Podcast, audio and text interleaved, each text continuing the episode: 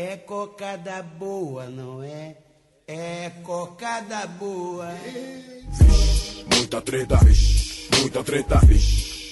I can feel it. Muita treta, vixe, muita treta. Eu estou sentindo uma treta.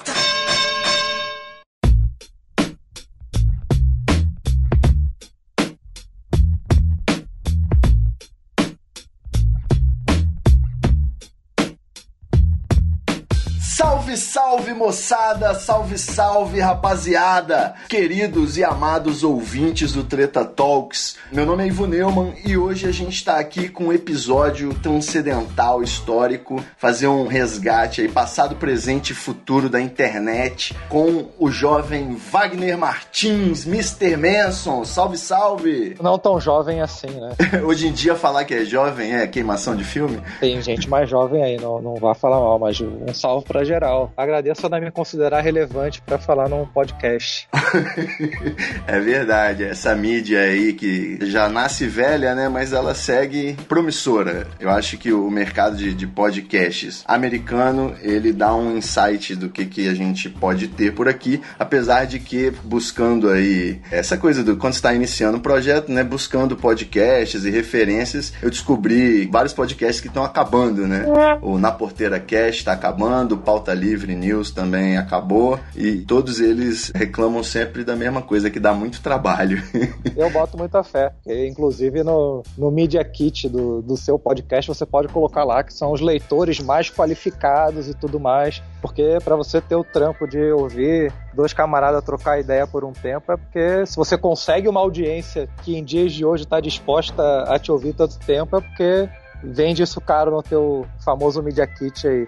Com certeza. A galera que presta a ouvir tá no rolê. Tem aí, a gente tá com a média de 1.500 downloads por episódio.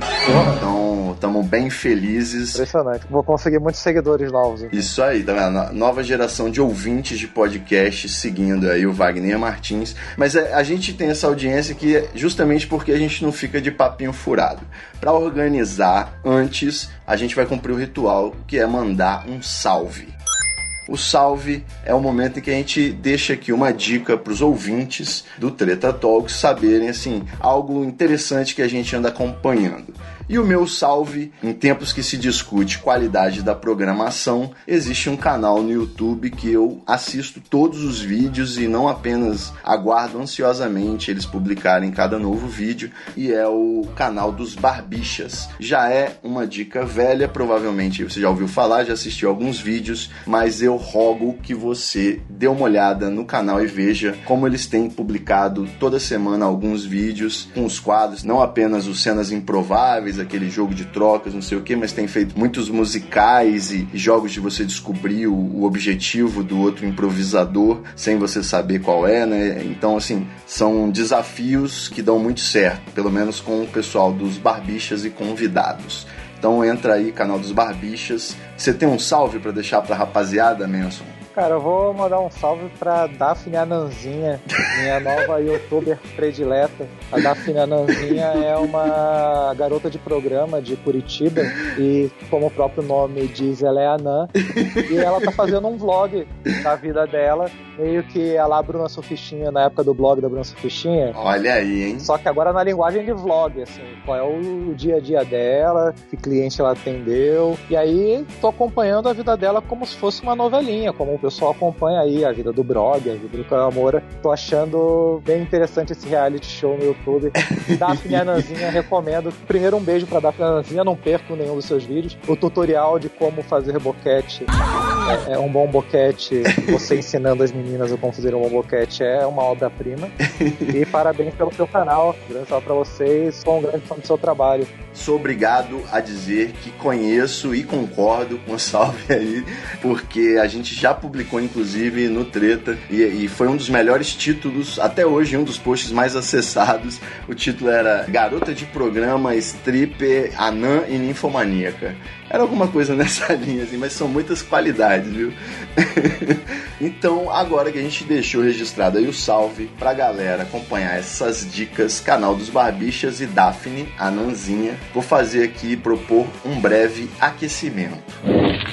O aquecimento é um momento aqui que a gente faz um esquenta antes de chegar na pauta e eu ainda vou falar como que Mr. Manson se tornou uma lenda da internet mundial, mas antes no aquecimento eu gostaria apenas de lembrar sobre um dos atrativos, um dos subprodutos mais promissores e, e marcantes do Cocada Boa. Para quem não se lembra, Cocada Boa é um site de entretenimento de alto garbo da internet de raiz, da internet de várzea. Ele tinha ali, dentre outros conteúdos editoriais, um bolão interativo que era o bolão pé na cova do Coca da Boa. Exatamente. Nosso primeiro factoide, assim, a primeira coisa que o site fez que deixou ele ganhar um certo tipo de relevância. Eu lembro que existia realmente um estudo, né? Estudiosos faziam levantamentos de quem poderia morrer, vários estatísticos embarcaram nessa também. E eu sinto muita falta. O não salvo, é, digamos assim, sucessor natural aí do, do Coca da Boa. Ele tentou ressuscitar o bolão pé na cova, mas é muito difícil de gerir, né? Ultimamente tá, tá morrendo muita gente. Eu não sei se é porque o número de gente famosa tá crescendo ou o que que é. Exatamente, qual é, qual é o critério agora, né? Porque ah, morreu o fulaninho, puta, ele tinha 100 mil seguidores no Instagram, era uma celebridade. Eu já tinha, já tinha discussões assim na época, que era, tipo, morreu a cachorra, da, a cadelinha da Vera Loyola, a Pepezinha. Aí tinha nego, leitor que ficava reclamando que queria o ponto que ele tinha apostado na Pepezinha. Imagina hoje ficar discutindo quem é famoso ou não, quem vale no bolão ou não, né? Só se agora fizesse um sistema de aposta no CPF. Você aposta no CPF de quem vai morrer, aí deu baixa lá no CPF saiu o atestado de óbito, o robozinho já vai lá, já identificou, ó, deu baixa aqui, qual era a idade, só se fizer assim. É melhor do que loteria. Esse é o bolão tá na cova Big Data. Eu vou fazer manualmente como fazia na época, não, não dá mais não. Desde que morreu aquele sertanejo que o Zeca Camargo não sabia quem era, que a gente percebeu que tem, tem muita gente famosa hoje em dia que a gente nem sabe quem é, né? Exato. Outro dia morreu um tal, um tal de Ferreira Goulart aí, pô, o cara não tinha nem canal no YouTube e já estão falando dele, né? É. Mas olha só, já que a gente está falando aqui do bolão pé na cova, eu vou te dar a oportunidade de tentar cravar aí pelo menos três palpites para 2017. Você tem alguém aí que você acha que já tá no bico do corvo? Cara, eu diria Julian Assange. Acho que não dura muito tempo, não. A gente sabe qual é o destino de todo X9, né? Então, se você me falar um X9 que durou muito, é, eu diria aí que Julian Assange pode. Eu, eu colocaria ali para rodar em, em 2017, porque é muito ponto, né? Sem dúvida. A grande dúvida é quem iria matar, né? Porque são muitas, muitos inimigos. Exato, exato. Mas é bom que quanto mais interessados, melhor. Então, aí fazer aquela aposta mais segura, né? Veria alguém aí que já tá bem velhinho mesmo, já para rodar, tipo, tem aquele russo contra a regra do que era do Chacrinha, do Luciano. Ainda não foi não, né? Acho que não morreu ainda não. Eu tenho um problema de, de saber. É, é, é, o foda é isso, é você ficar dando os chutes assim. Tem que olhar na Wikipedia antes. Se você falar, ok, Google, é, do que que morreu o David Bowie, o Google te responde com voz. Recomendo que vocês testem depois, ok, Google, como é que morreu o Ferreira Goulart e talvez ele te dê o reply ali do, tipo, efizema pulmonar, é muito engraçado. Só muito cuidado com o resultado do Google Imagens, né? Mamonas Assassinas. E aí eu tentaria ver alguém muito vida louca, assim. Alguém, sei lá, que tá abusando do, da sorte tá ali meio que no. Tipo o Denner, saca? O jogador que tá ali, ganhou uma grana e tal. Também é um bom tipo de aposta. Mais uma aposta segura, né? Adriano Imperador. é, essa galera que tá curtindo, sabe? O cara que falou assim: não, eu tô aqui pra curtir. E aí é tentar ver um cara que tá, tá nessa vibe e, e também mandaria uma aposta assim. Então seria minha estratégia aqui. Muito bom, muito bom. Foram palpites inteligentes. Eu espero aí que você não acerte, mas sempre pode acontecer, né?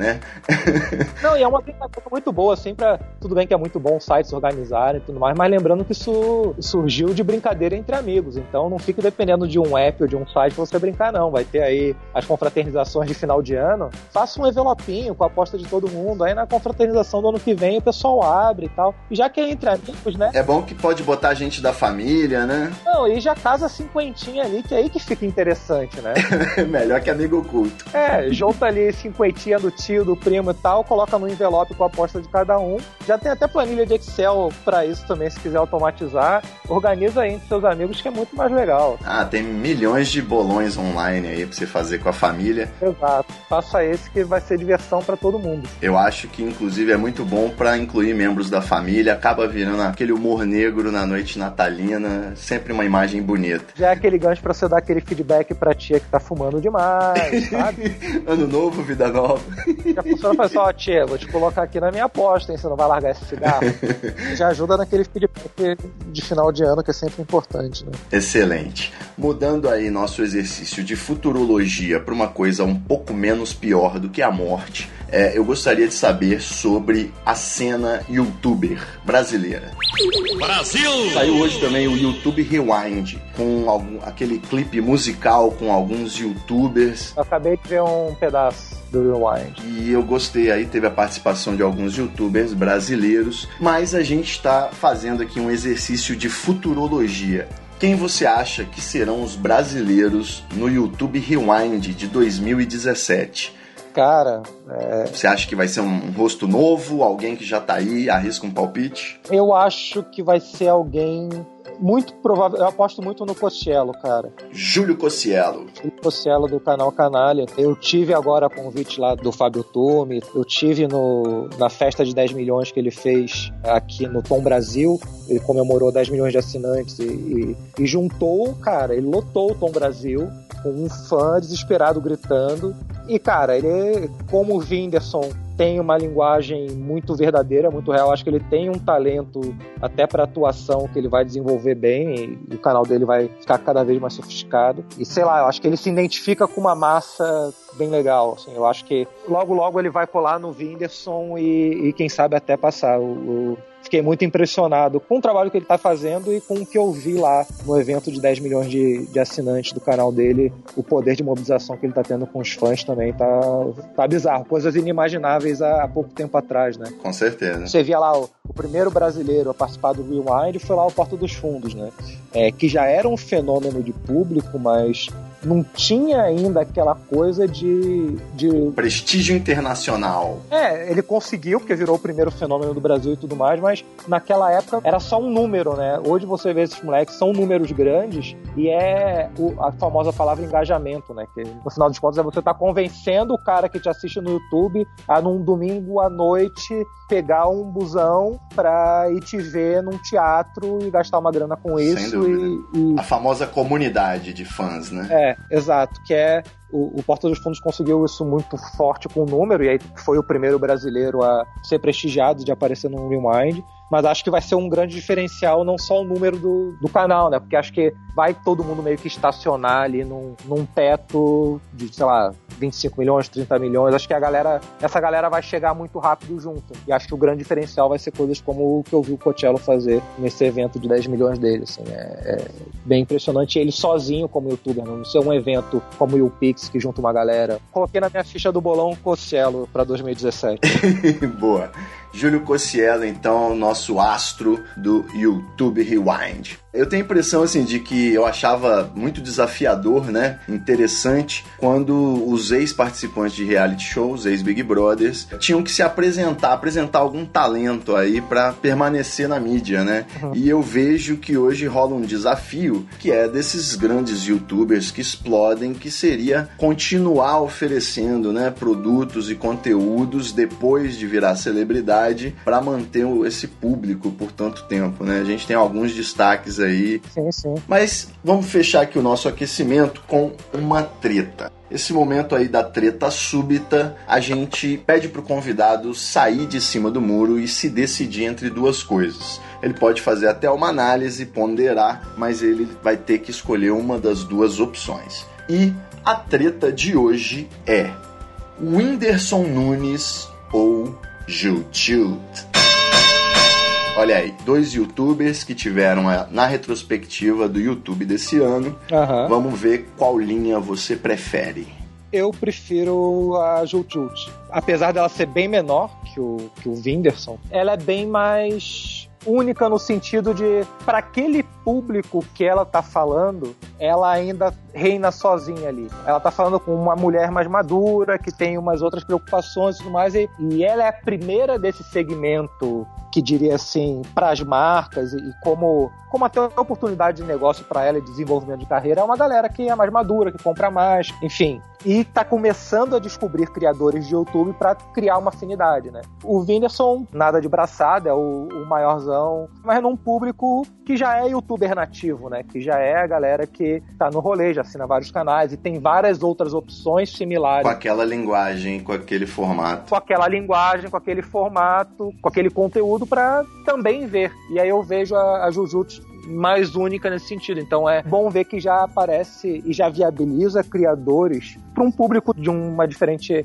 demografia, entre aspas. Né? Uma galera menos público de YouTube clichê que quando você pensa no, no moleque no quarto vendo as baboseiras e as pessoas e os outros jovens que ele se identifica, não, você fala, puta, olha só, tem uma criadora aqui que tá apelando para um público com um assunto diferente, com uma coisa um pouco mais madura. Então, só pra, assim, não ir no óbvio, porque é óbvio que o, o Whindersson tá lá na retrospectiva, é mais do que merecido, mas falar, puta, a Jujutsu que é menor, que às vezes pode até ter essa, talvez a treta seja, né? Porque a Jujutsu não alguém que seja muito maior que ela, né? Exato. Tenha muito mais fã, que tenha uma comunidade mas eu acho que o valor dela ali representando esse outro lado, né, eu acho louvável. Então, voto com Jujutsu e, e, talvez encerre essa treta aí de por que ela, não tão gigante como vários outros, tenha sido prestigiada e outros não. Sem dúvida nenhuma, eu acompanho o relator e apesar de hoje em dia assim não ter mais paciência para assistir todos os vídeos, né, de vez em quando me interessa em alguma coisa, mas a, a Juju realmente ela conquistou esse espaço, né, de, de ser única nesse mercado, nesse nicho. Não,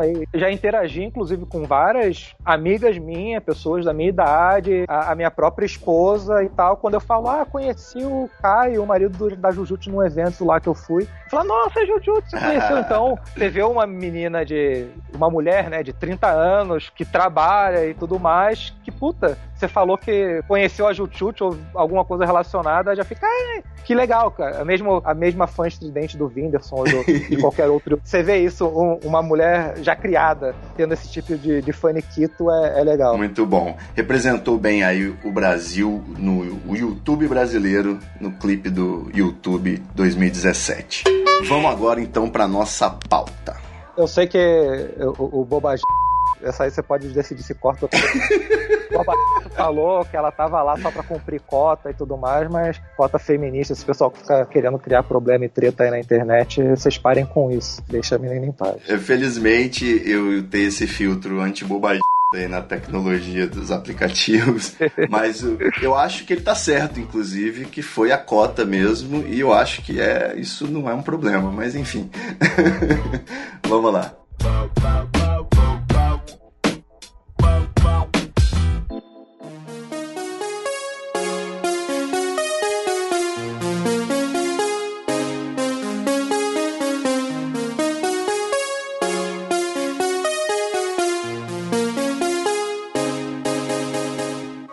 Meus amigos, estou aqui com um grande ídolo, uma pessoa que estava aí na internet quando era tudo mato. Eu confesso que quando eu cheguei já tinha, é, já tinha aquele sanitário básico, já era um pouco confortável, mas o Mr. Manson, Wagner Martins, ele era um blogueiro lá em 1997, não é isso? Na verdade, estava lembrando hoje, dezembro de 2000, eu publiquei o, o Cocada Boa, ainda não no endereço.com, mas acho que foi 20 de dezembro, então já já fará 17 anos e ainda posso tirar onda que eu sou um blogueiro do século passado. Ele começou a crescer ali entre 2002 a 2006 2007 até ganhou uma certa notoriedade, conseguiu fazer umas coisas legais. Então... Exatamente. Numa época em que os blogs pareciam a cena de indie rock, né? Tinham nomes com trocadilhos, como Cocada Boa, Jesus Me Chicoteia, Marula com Sucrilhos.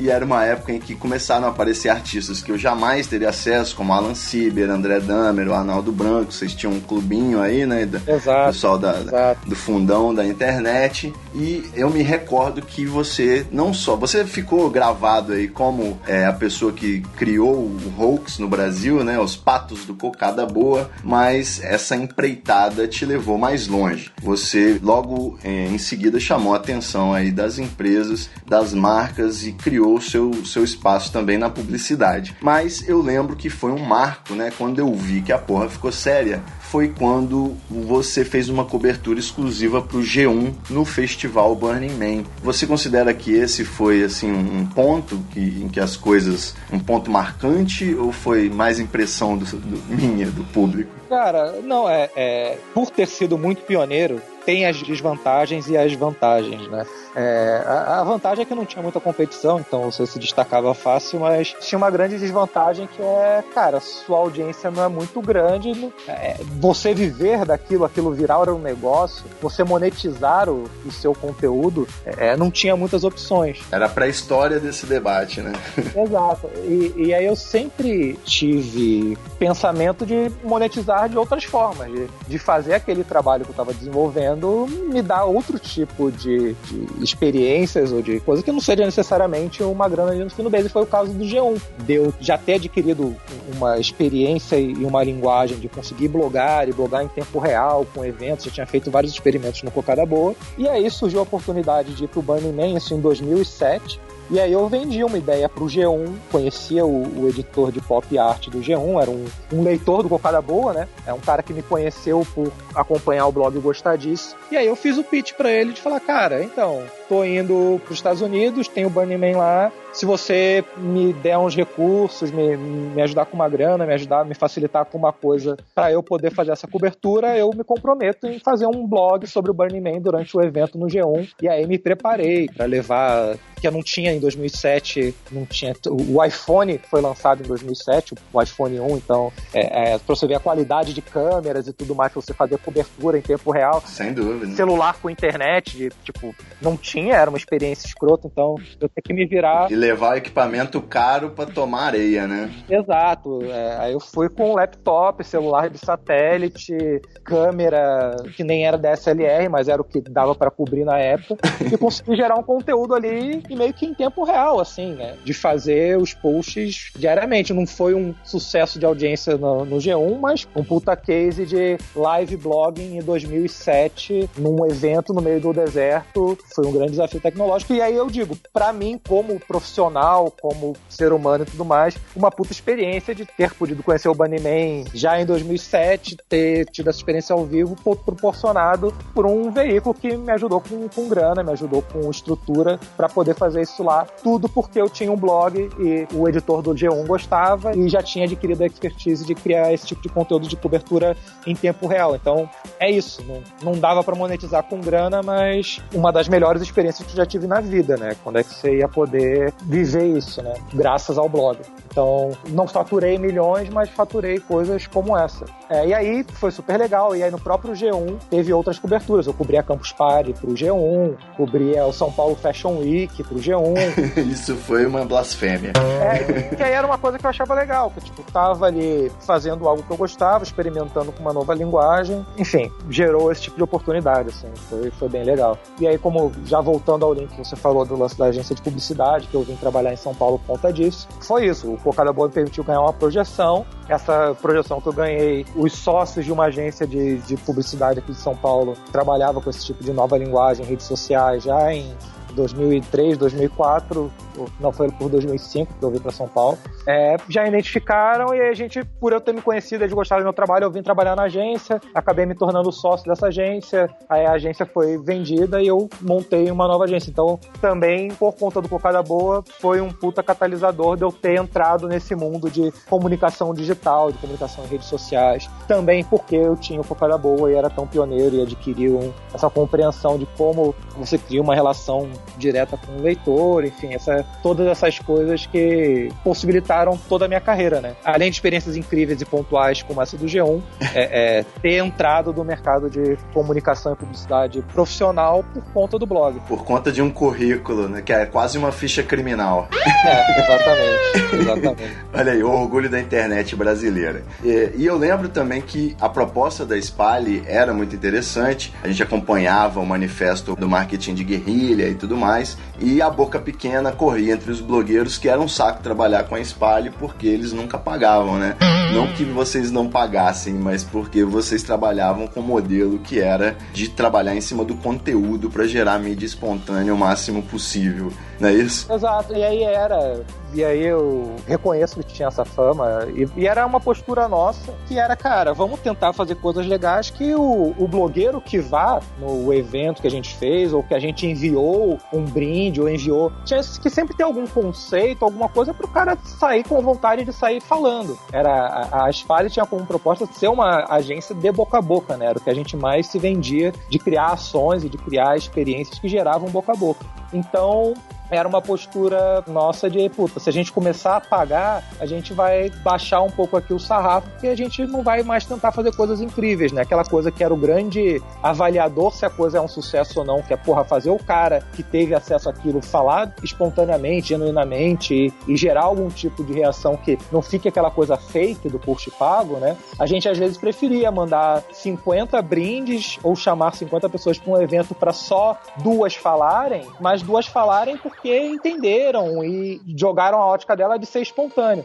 do que às vezes você chamar 50 caras para sua campanha, pagar todo mundo para falar e aí fica aquele discurso falso, assim. Além de não reverberar, queima o filme, né? Exato. Então, é, tínhamos grandes fracassos. É, porra, é, é, é difícil você acertar todas, né? Dado também que você tem que cumprir uma coisa que o cliente quer fazer e às vezes o cliente tosa muita coisa. Sempre também esse trabalho de traduzir o que o cliente quer falar, mas de um jeito que o, o, o influenciador ou seja lá a pessoa que a marca queira conversar online queira ouvir ou esteja disposto a falar. Esse trabalho de tradução é muito difícil, então é sempre difícil fazer coisas que deem resultado. Então, era bem isso mesmo, de você falar com 50 caras e só dois ou três repercutirem, mas tudo bem, o cara pelo menos repercutiu porque viu algum valor naquilo. É um jeito de fazer, não, não, não critico quem faz a parada mais garantida ali de pagar o cara para falar. Eu só acho que o público tá cada vez mais escolado para esse tipo de coisa e, e, e, o povo não é bobo. Cansa, né? É. A partir do momento que a área de banner, o banner é sempre a mesma coisa, o nosso cérebro nem enxerga mais. É, já fizeram testes de botar o nome da pessoa e, e nada da, de ninguém dar atenção. Exatamente. Então, enfim, era uma forma de trabalhar e, e para quem é de fora pode até gerar essa impressão, né? Porque o cara tá sempre acostumado ou a ganhar uma bolinha ou ganhar um, uma boca livre, mas com grana rolando. E aí, até já fazendo a ponte com o que a 301 acredita hoje, é, eu acho que, cara, dá para você fazer um trabalho com um criador ou com um influenciador, sim, pagando sim, mas aí não precisa ser aquela coisa de atirar para tudo quanto é lado e sempre só no mais famosão. Você consegue chegar num cara que construa com ele o discurso da marca, em vez de querer impactar todo mundo, faz com um influenciador, com um criador, uma coisa muito alinhada e muito particular dele, que aí sim vai ficar bom e aí todo mundo vai ficar sabendo. Em vez daquela abordagem mais de quero atirar para todo mundo, então quero os 10 maiores influenciadores de comida, os 10 maiores canais de YouTube de comida por número de assinantes. Às vezes você chega ali num cara que tem um canal de 50 mil assinantes só, mas você vai chamar ele para fazer uma coisa com a marca que vai ser tão legal e ele vai se doar tanto, ele já tem o lado criador dele, né? Que ele vai estar tá ali colocando o que ele sabe fazer e o que ele acredita que o público gosta, e não eu sou um, um criador aqui que tem 10 milhões de assinantes e vou estar aqui só para ser um, um, rosto famoso para dar um endosso. Use tal marca. Então, acho que talvez ir para um lado mais de construir junto com o cara e, e em vez de atirar para tudo quanto é lado com rostos, rostos famosos, seja, o, pelo menos é o caminho que a gente está mais acreditando na 301 e é uma evolução natural dessa forma que a gente já pensava na espalha. Né? Seria virar a chavinha da velha mentalidade, né, de, de massa, de você querer atingir todo mundo com um, um contrato só. Exato. Mas a 301 eu conheço, né, desde os tempos dos 5 e 20, canal aí que eu produzia fazendo, digamos assim, um review é, gastronômico, underground, urbano, não sei. Dê uma olhada olhadinha aí no YouTube, canal 5 e 20 a 301 em seus primeiros momentos me ajudou a produzir o canal. Foi uma coprodução muito divertida, eu não tenho do que reclamar. Mas eu queria deixar um salve pro Rodolfo, meu querido Rodolfo Miescalo. Provavelmente vai ouvir isso. E, e para não deixar passar também, um, um, salve pro Chico Barney, que também já foi um, um meme lá dessa época da Spale. Sim, sim. Então, aquele, um salve pro meu querido Chico Barney, acompanho também no YouTube. Vou transmitir ao vivo daqui a pouco para ele. Vocês dizem no site da 301, 301.yt, que abre aspas. Desenvolvemos conteúdo audiovisual para marcas, e aí quando diz marcas eu dei uma olhadinha, tem Skol, Gatorade, até o Pânico na TV, uma escola, é, Pueridomus, né? Pueridomus. E eu vi também que vocês dizem, porque o tráfico de vídeos na internet vai duplicar nos próximos três anos, e as pessoas gostam mais de conteúdo do que de propaganda. Então, criamos um modelo simples para ajudar marcas e produtores de conteúdo a lidar com esta nova realidade. E é exatamente o que você estava falando, né? O público ficando mais escolado agora nessa conversão da internet site para internet vídeo, vai ser cada vez mais difícil emplacar uma propaganda como era na televisão, né? Exato. Você não pode obrigar a pessoa a assistir igual no episódio de Black Mirror, que se você fecha os olhos você tem que pagar a multa. Exato. Fantástico esse episódio. então, a saída e a proposta 301 é fazer conteúdo. E a minha pergunta, obviamente, eu já conheci essa proposta e, e, aplaudo, mas na prática, qual é a diferença aí desse idealismo para o que vocês conseguem atingir na prática? Quais são as dificuldades de transformar essa ideia aí, fazer as grandes empresas enxergarem assim? Cara, é justamente fazer ela entender que você não está mais só nos 30 segundos, né? Você não. Hoje, o Whindersson, com recursos limitados dele, consegue falar com 18 milhões de pessoas, né? Porque você marca que tem todos os recursos, né? Que, que tem até garotos propaganda, tem a Nike, tem não falta conteúdo para Nike, não falta conteúdo para até para uma empresa pequena, tipo como a 301, que fala, cara, eu tenho que ficar gerando conteúdo aqui sobre o que eu faço, sobre o meu mercado. Então, desde as marcas que têm figuras mais inspiradoras para fazer o conteúdo dela, até marcas pequenas que não, não sabem trabalhar isso, não sabem que hoje você é uma referência muito mais pelo que você está falando do que pelo que você está anunciando. As pessoas estão entrando no YouTube para procurar qual é a melhor marca de celular. E aí vai ter um cara explicando o celular para ela, entendeu? Ninguém quer ler mais o review, né, técnico. Exato. e eu digo por experiência própria, porque eu acabei de comprar um telefone e eu não ia ficar lendo nada, eu deixei uns vídeos rolando aí, fui vendo. E, e, então a nossa proposta é essa, marcas, comecem a pensar como os criadores de YouTube. Não fica achando que você só tem que falar com o público quando você está tendo um lançamento, quando você tem uma campanha. Você tem que encontrar o seu canal como um, um, um canal de comunicação com o seu público, que eles vão estar tá procurando. Se você é uma escola, como a gente tem um cliente lá que é o Poeridomus, é uma escola, cara, você entra no canal da escola e tem produção de conteúdo dos alunos da escola. Para todo mundo que está considerando matricular um filho ali, veja qual é o produto que aquela escola está formando. Então, é, as coisas ficam tão mais verdadeiras e transparentes com o conteúdo e aí, conectando com aquele papo que a gente teve lá da, falando da Spire e tudo mais, é, cara, se o cara tá vendo que é o aluno de verdade, não o modelinho que foi contratado para fazer o comercial de 30 segundos da escola, é o dia a dia da escola, o pai fica muito mais propenso a se envolver com aquilo e fazer aquela escolha de matricular o filho lá. Então, é esse jeito de se comunicar com conteúdo tem um valor foda, mas não é aquela coisa tão bateu valeu quanto a propaganda tradicional. É uma coisa mais comportamental, conceitual, né? Aquela coisa de tipo, faz aqui teu filme de 30 e você vê ali que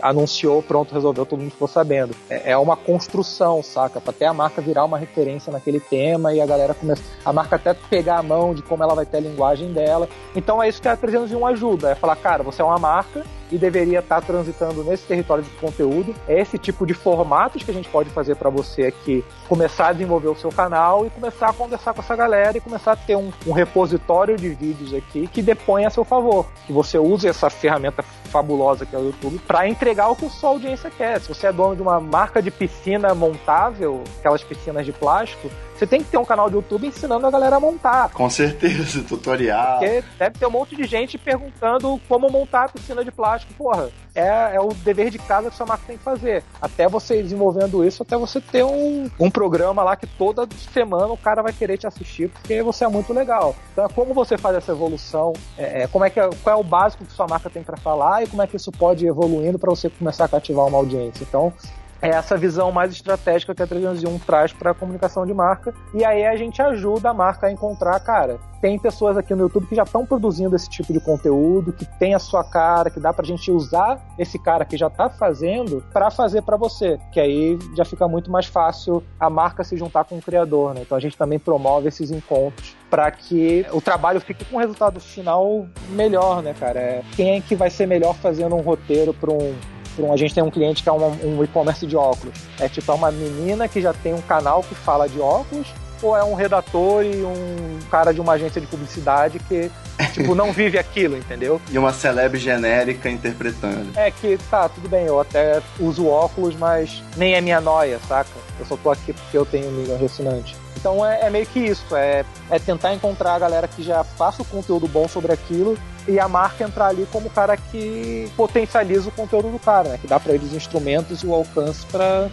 e, e, o dinheiro para que ele também siga a vida dele, sofistique a, a produção dele. Então é, é muito nessa linha, assim, de fazer essa ponte entre marca e criador e ajudar a marca a construir essa linguagem e, e crescer o canal dela. Com certeza. Na verdade, as marcas elas têm que atender aí o chamado do YouTube, né? Desde que ele cunhou a frase broadcast yourself, o convite, né? Seja realmente trans transmita aí os conteúdos relacionados à sua marca com qualidade. Exatamente. Exatamente. e eu acho interessante o nome da 301, ela tem, é, faz uma referência aí ao algoritmo do YouTube, né, quando ele trava nas 301, não sei se ainda trava, mas travava nas 301. Travava, as visualizações era meio que um número meio cabarito. Consertaram, né? É, é ficava ali e você via em todos os canais de sucesso é, é o 301 travado. Então a gente colocou aí meio como um, uma historinha engraçada para todo mundo perguntar ah, por que 301? Tem essa historinha aí. Não é um apartamento de ninguém onde rolou uma orgia, é na verdade é, é o número do... cabalístico do YouTube. É, na época que o YouTube era além ainda, esse número era muito presente. e todo criador com, com, certa antiguidade, todo cara que transitava pelo YouTube manja. Então é, é, um, é um gancho que a gente usa muito para também captar com aquele cliente ou aquela pessoa que a gente está apresentando a agência, quando perguntar ah, por que 301 e a gente fala isso, às vezes a gente fala uma frase só e o cara já lembra, já fala, puta, pode crer e tal. Ou a gente fica meia hora explicando. e nada. E o cara fica com aquela cara de, de paisagem olhando assim, tipo, puta, como assim contador? Eu, eu nunca entrei no YouTube direito, nem sabia que tinha um contador ali. Fala que é apartamento, usa como plano B. Exatamente. Na verdade, a gente está no momento aí em que não tem mais essa questão do 301, mas o algoritmo do YouTube, principalmente mudanças recentes, né, tem sido alvo de muitas críticas. Eu tenho visto vários vários youtubers debatendo a questão de como o algoritmo está impactando negativamente. Então, o que, que como que faz quando, por exemplo, você planeja uma campanha aí é, bem interessante num canal do YouTube e de repente as regras do jogo mudam? Tem que fazer uma adaptação rápida? Tá valendo do mesmo jeito o conteúdo? O que, que você acha? Na verdade, a gente não tem muito problema com isso porque a gente garante para o nosso cliente a minutagem que aquele conteúdo vai ter. Então a gente, além de formatar o episódio pro cara, a gente garante pra Gatorade que vai ter um milhão de minutos de atenção de pessoas que gostam de corrida de rua, porque vai ver a série lá que ensina você a correr.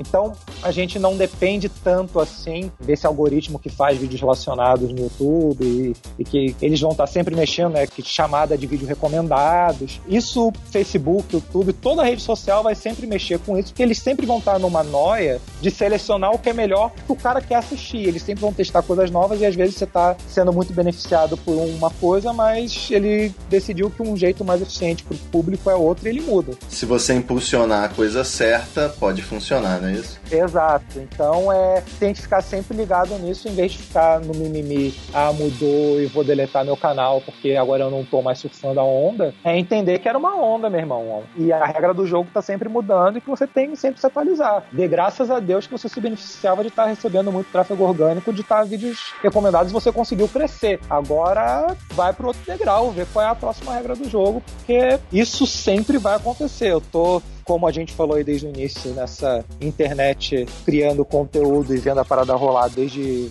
2000, há 17 anos, e te falo, sempre vai mudar. Tá? Tanto as regras da plataforma quanto a plataforma. Se você está construindo todo o seu império no Facebook hoje, lamento te informar, mas provavelmente daqui a cinco anos vai ser outra parada. E não só as regras dentro do Facebook, como as plataformas vão mudar. Então, olha para frente, não fica olhando que tipo, ah, mudou e, e agora eu não estou mais é, é, sendo beneficiado. Outra pessoa está sendo, e beleza, entende o que está te fazendo ser a outra pessoa ser beneficiada e começa a jogar isso também. Estuda um pouco, se atualiza. Não fica sentado ali na sua cadeira achando que esse poço de petróleo que você descobriu vai ser uma jazida eterna, sabe qual é? Nesse ponto, eu já penso inclusive na questão do streaming, né? O mercado de streaming de vídeo pago, ele tá tomando uma proporção cada vez maior e eu fico pensando nessa quanto que isso não é um problema pro YouTube também. Ah, é, Afinal é. de contas, a gente transmite pra TV aí, eu raramente transmito o YouTube, a não ser quando eu vou ver fail compilation com a galera bêbada, mas geralmente eu boto uma série, um filme, né? A gente vai para outros aplicativos.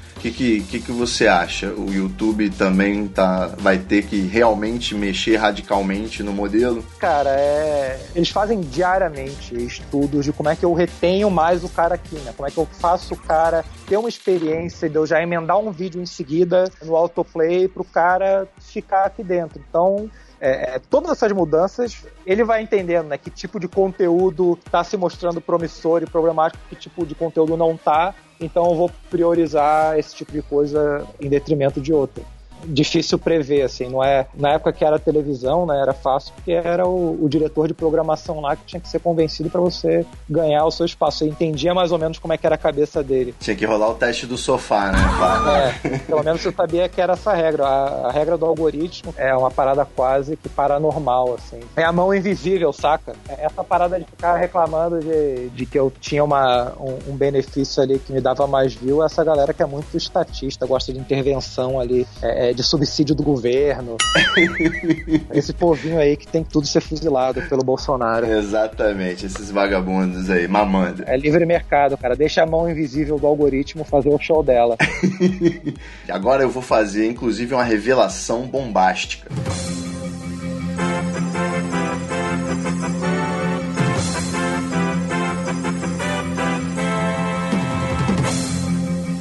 Vou aproveitar esse momento que a gente está debatendo o YouTube para avisar que nós estamos lançando um novo empreendimento, um novo canal no YouTube. Eu juntei os parceiros aqui, os parças do Treta aqui no Espírito Santo e a gente tá gravando um canal chamado Vendo Peixe. E a gente tá gravando aí umas brainstorms. Por enquanto, nosso empreendimento está classificado na categoria Brainstormeria Gourmet. Nós estamos fazendo umas brainstorms aí e gravando tudo em vídeo para levar para o público. Então se acessa o Vendo Peixe, provavelmente vai estar aí no Treta também o link.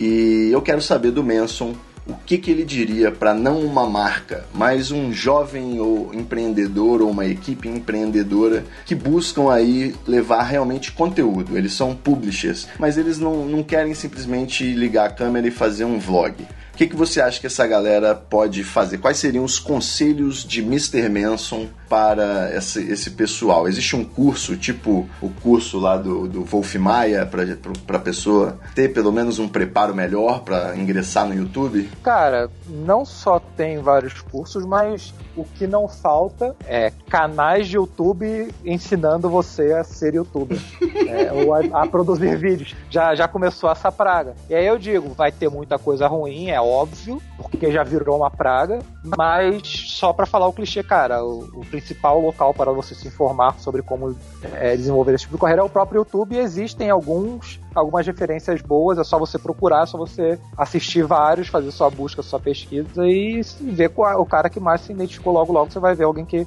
o próprio YouTube tem canais oficiais publicando muita coisa. E, cara, estuda Busque isso. Busque conhecimento. Busque conhecimento. e antes de ir atrás do guru que dá o curso, e eu falo eu já dei alguns cursos aqui em São Paulo para juntar uma galera e fazer um workshop de um dia e passar, tipo, toda a experiência que eu tenho como criador, trabalhando do lado das marcas. Isso existe, mas antes disso, se informa no próprio YouTube, tem canais e o próprio YouTube dá dicas sobre isso. E, cara, faz, prototipa, faz um, um, estudo teu. Não precisa publicar e deixar público e sair divulgando, mas faz o vídeo, tem a experiência de como é que é criar um canal, como é que é gravar um vídeo, como é que é editar um vídeo. Vai ficar tosco o teu primeiro, mas sobe e manda para algumas pessoas que, cinco, seis pessoas que vão olhar e vão te dar um feedback, e aí você já vai partir para um segundo momento com algo já feito. E acho que é a principal dica, é aprenda e faça, antes de começar a investir mais. Aprenda fazendo, né? Não fica esperando, ah, então então, puta, eu preciso comprar uma câmera show ou um microfone top para poder ficar legal. Cara, se você não fizer com o teu celular e, e se assistir e se autocriticar e outras pessoas assistirem,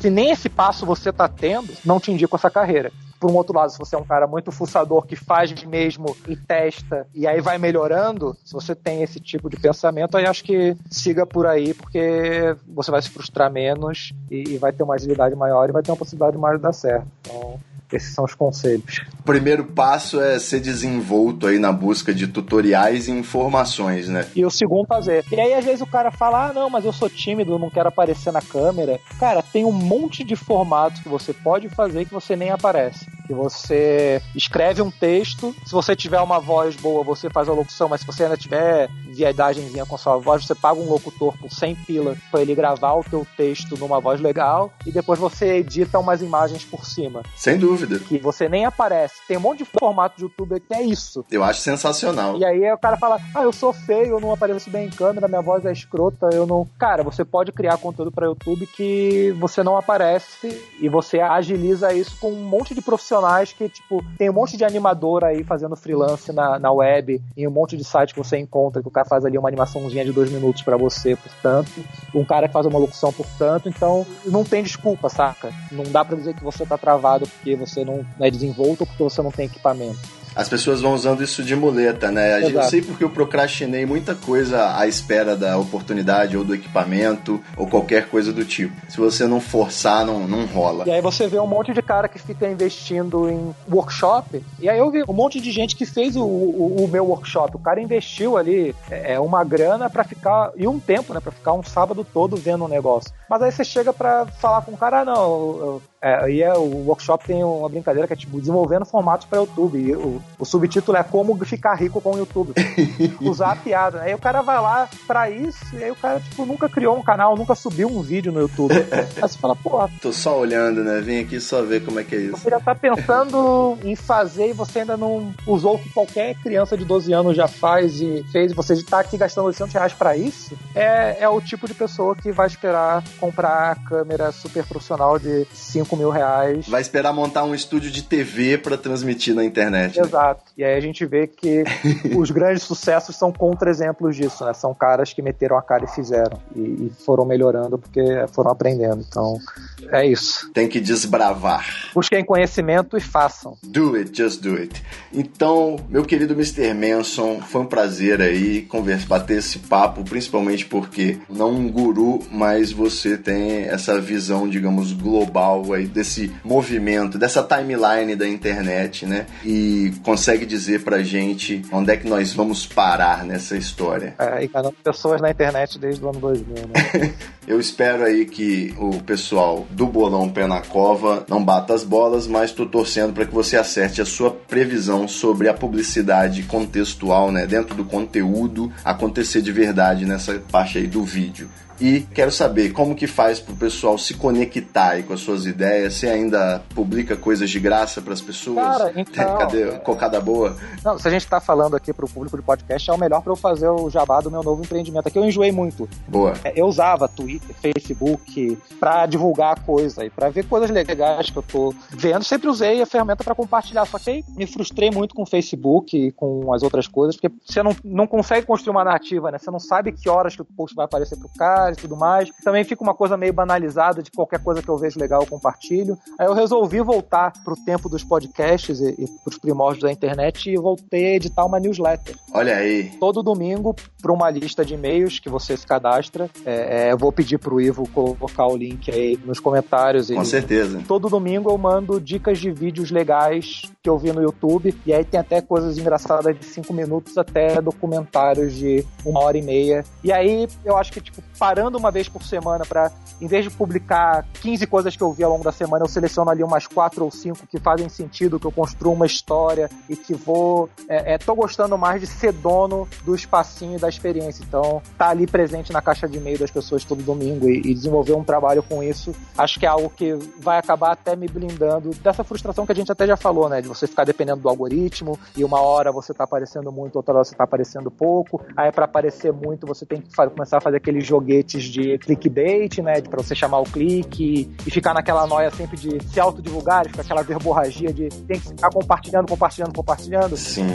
E eu tava muito desconfortável com isso, não encontrando um espaço para produzir conteúdo na internet, compartilhar coisas legais na internet. Eu falei, puta, deixa eu dar um passo atrás. Então, é um post, é uma hora que eu sento por semana, organizo meus bookmarks ali, vejo os vídeos que eu vi que são legais, construo uma história e só incomodo o cara uma vez por semana. Se o cara decidiu receber e abrir, é porque ele tá gostando. Se eu estiver enchendo o saco dele, ele desassina e eu nunca mais incomodo. E se ele quiser ficar assinando só por educação, ele recebe meu e-mail e nem abre. Eu acho o e-mail sempre foi a rede social mais, mais promissora aí pra mim, pelo menos. Eu sempre gostei muito, sei lidar, filtrar muito bem o que que vem e atualmente tô aí recebendo o seu, não sei falar direito o nome do site, mas acho que é Get Review. É, é um sisteminha que facilita muito esse envio de e-mail e newsletter.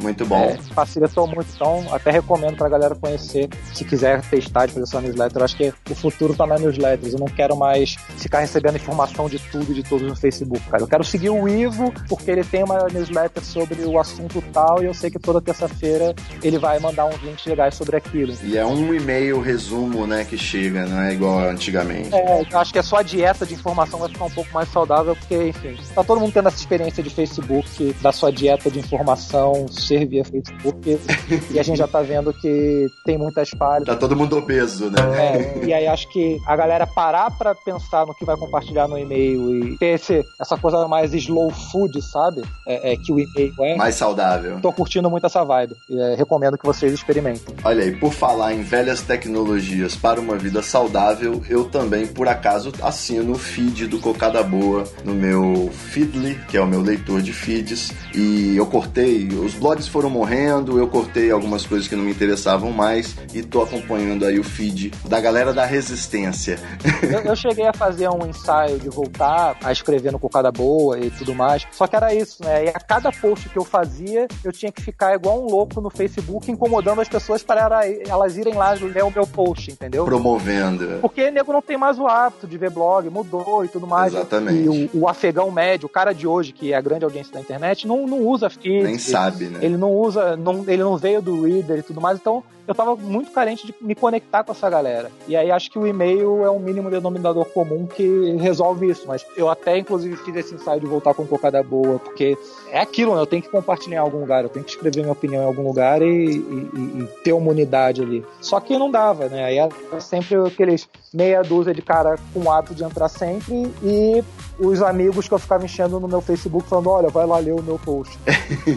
não estava construindo uma audiência, né? Então desencanei um pouco do, do Cocada Boa como um blog. Depois eu vou ver como é que eu integro toda essa história e tudo mais. Se a newsletter vira algo com cara de Cocada Boa, se eu faço uma newsletter com Cocada Boa, mas tô, tô indo muito pra esse lado. Acho que. Mas recomendo o Feedly. Eu, tenho, eu ainda uso muito o Feedly. É, eu deletei todos os aplicativos de rede social do celular, que eu acho que tava um, um compulsivo. Com certeza. E aí, eu, se eu tô num momento esperando alguém e tudo mais, eu abro o feed e leio um post, leio uma coisa mais longa. É, não fico naquela coisa é, compulsiva do feed de Twitter e Facebook e tudo mais. É, ainda uso, uso no, no, no, computador e no tablet, mas o celular, eu, eu instalei o feed no celular e tá dando um show importei o meu Google Reader velho, o OPML lá, joguei todos os meus CSS por Feedly e tá dando um show. Não, o Feedly ele tem até um, um visual e uma operacionalidade bem interessante, vale aí para quem não sabe como voltar, né, aquela, como volta a usar feeds. Tem aí essa dica e você pode assinar inclusive o feed do nosso podcast, que vai estar o link aí também. Manson, é, Wagner Martins, para ser mais respeitoso, deixa pra gente também seus links. É só procurar nas redes sociais, hoje em dia não tem mistério, né? É só jogar lá. É, Twitter, arroba Mr. Manson. No LinkedIn, se você colocar Wagner Martins 301, aparece. No Facebook, não sei porque você queria me adicionar no Facebook, mas enfim. Procurar, Hoje em dia, né? Procura entre os amigos do Neu, o Wagner, amigo do Neumann, e adiciona lá. Ai, ai, ai. Tá também. Só que eu tenho minha dieta nas redes sociais, é, tanto de produção de conteúdo para Twitter, para Facebook, para Instagram. Eu tenho segurado um pouco mais a onda, mas se quiser seguir, segue aí. Sempre bom. Vai que ano que vem muda aí. Eu, eu tô torcendo aí pelo retorno do Cocada Boa. Eu gosto dessa dieta da informação também, do e-mail, mas a gente sempre é, acredita tem fé de que algumas coisas podem, nostálgicas, podem voltar. Inclusive, a gente passou aí mais de uma hora, um episódio inteiro, e não mencionamos nenhuma vez nada sobre plágio na internet, Exato. nem culinária árabe.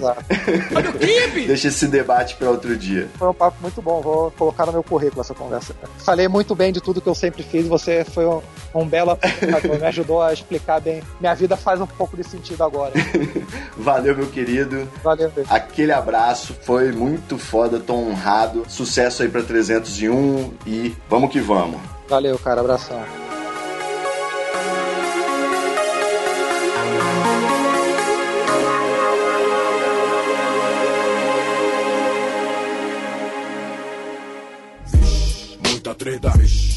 Muita treta, vixe. I can feel it. Muita treta, vixe, muita treta. Eu estou sentindo uma treta.